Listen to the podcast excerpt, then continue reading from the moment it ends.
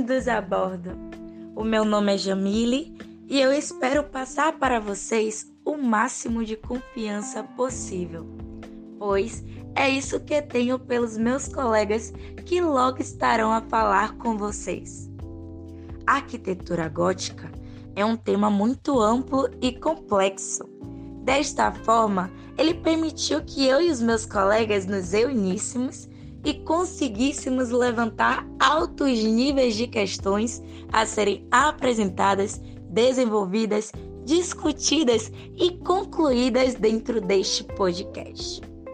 Como dito anteriormente, o meu nome é Jamile Sales e estão presentes aqui comigo os meus colegas Everton Luiz, Fabrícia Moreira, Gisele Castro e o Rodrigues.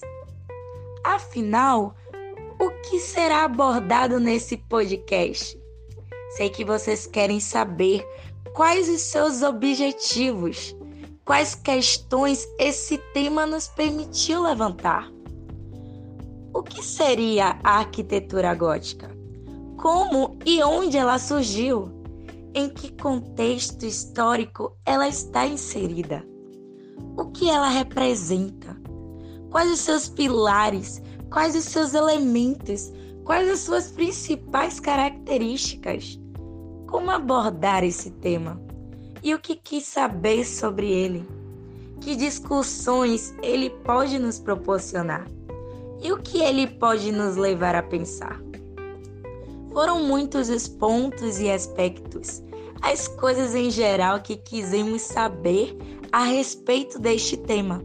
E tudo estará bem claro e explicitamente mostrado aqui para vocês para que possam acompanhar nossa linha de raciocínio, nossos pensamentos e os caminhos percorridos ao longo de todo este desenvolvimento para chegarmos a este conteúdo final.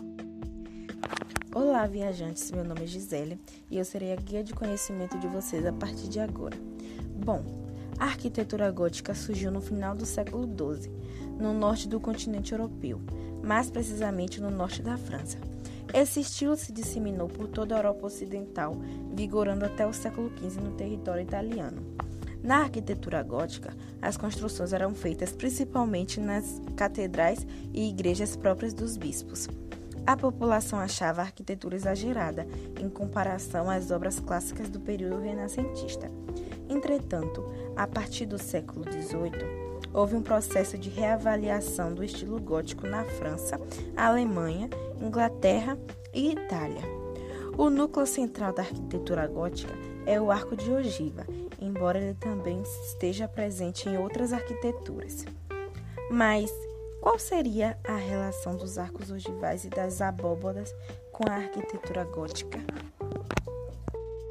Olá, viajantes. Meu nome é Everton e eu estou aqui para seu guia do conhecimento. Respondendo ao questionamento, sim, os arcos ogivais e as abóbadas ogivais possuem uma relação muito grande com a arquitetura gótica, pois eles foram um fator inovador para a criação desse estilo arquitetônico. Em uma de suas obras, o historiador da arte Ernest Gombrich classificou o uso das abóbadas e arcos ogivais como um método inovador que poderia ser produzido de maneira sistemática com objetivos mais ambiciosos do que os arquitetos românicos sequer chegaram a imaginar, por acharem que a sustentação das construções se dava por meio das paredes. A arquitetura românica possuía paredes espessas isso dava uma falta de luminosidade dentro das catedrais, tendo em vista que janelas eram pouco utilizadas naquele tempo. Com a utilização da arquitetura gótica, ficou possibilitado o uso de paredes menos espessas e mais leves, com uma maior verticalidade e uma iluminação melhor, pois era possível a utilização de janelas. A igreja fez grande utilização desses elementos arquitetônicos, como nos belíssimos vitrais. Mas agora eu queria saber quais foram as principais influências da religiosidade para a arquitetura gótica Olá, viajantes, sejam bem-vindos. O meu nome é Fabrícia, eu sou uma das guias. Eu espero que vocês estejam aproveitando todo o caminho percorrido até aqui. Eu vou falar com vocês sobre a questão das construções religiosas e a religiosidade no estilo gótico. É fato de que o gótico foi usado para outras construções arquitetônicas, mas as construções religiosas foram que desenvolveram o gótico em toda a Europa. As construções de grandes catedrais. E o que acontece? Toda essa os elementos que o gótico trouxe, como a leveza, a iluminação, a verticalidade, deu para as catedrais, ou seja, para as construções religiosas, um espaço para harmonizar o estilo gótico com suas questões de razão e fé. A questão da luminosidade trouxe a ideia de que Deus era uma iluminação divina e que Deus estava presente naquele ambiente arquitetônico com tamanha luminosidade. A verticalidade fazia com que as catedrais trouxessem a ideia de que estavam próximas ao céu por causa da sua altura, porque tem esse aspecto, esse elemento no gótico da altura da verticalidade. Então, a religiosidade ela se envolve no estilo arquitetônico gótico porque as catedrais fizeram uso desses estilos, ah, trouxeram realismo das esculturas do gótico também, tudo, os vitrais com as mensagens bíblicas, ou seja, toda aquela construção de catedrais trouxeram esse âmbito religioso para dentro do estilo gótico. Não que ele seja só usado para isso, eu espero que vocês tenham compreendido como é que a religiosidade funciona no estilo arquitetônico gótico e agora vocês vão ficar a conhecer algumas dessas construções arquitetônicas. E é isso, eu espero que vocês estejam aproveitando toda essa jornada até aqui do nosso podcast. Bem-vindo, viajantes. Eu sou Yukias. E as grandes obras arquitetônicas no estilo gótico são basicamente igrejas, catedrais e basílicas. Lá na Europa é possível encontrar diversas construções nesse estilo gótico, principalmente a Catedral de Saint-Denis, construída lá em 1140, ao norte de Paris, né? Ela foi um marco inicial no estilo gótico no mundo, porque ela foi uma das primeiras construções é, a serem construídas nesse estilo gótico, né? Lá é um local importante porque tem mais de 70 esfinges e túmulos reais, né, de reis, príncipes e servas importantes. Então ela tem uma certa relevância na Igreja Católica porque é um local sagrado, sabe? Então tem essa representatividade ser construída uma igreja em cima desse local. Também tem a Catedral de Notre Dame, que recentemente passou por incêndio né, lá em 2019. Catedral de Notre Dame também é importante porque foi onde Napoleão foi coroado, Henrique VI também foi coroado. Também é importante pensar que ao longo do, dos séculos, né, esse esse estilo, esse estilo gótico não se limitou apenas a igrejas e catedrais. Por exemplo, lá em Londres tem a Torre Bright, que é a ponte mais importante de Londres, né? Inclusive o parlamento inglês, ele é todo construído no estilo gótico, né?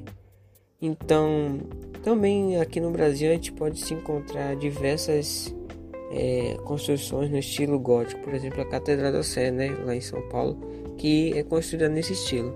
Então é importante ver que esse estilo não é, morreu, não ficou para trás nos séculos. Então, viajantes, como se sentem após essa viagem, a qual já está chegando ao fim? Lamento muito por isso, mas espero que tenham aproveitado todos os pontos de vista e maneiras de se expressar e falar sobre o que compreendemos através do assunto abordado, do assunto citado aqui neste podcast que a arquitetura gótica em si, levantando várias questões a respeito deste assunto. Como parte da conclusão, eu gostaria de citar uma frase, da qual nos levou a refletir, pensando em como a arquitetura gótica possui profundidade, complexidade, história, cultura e beleza.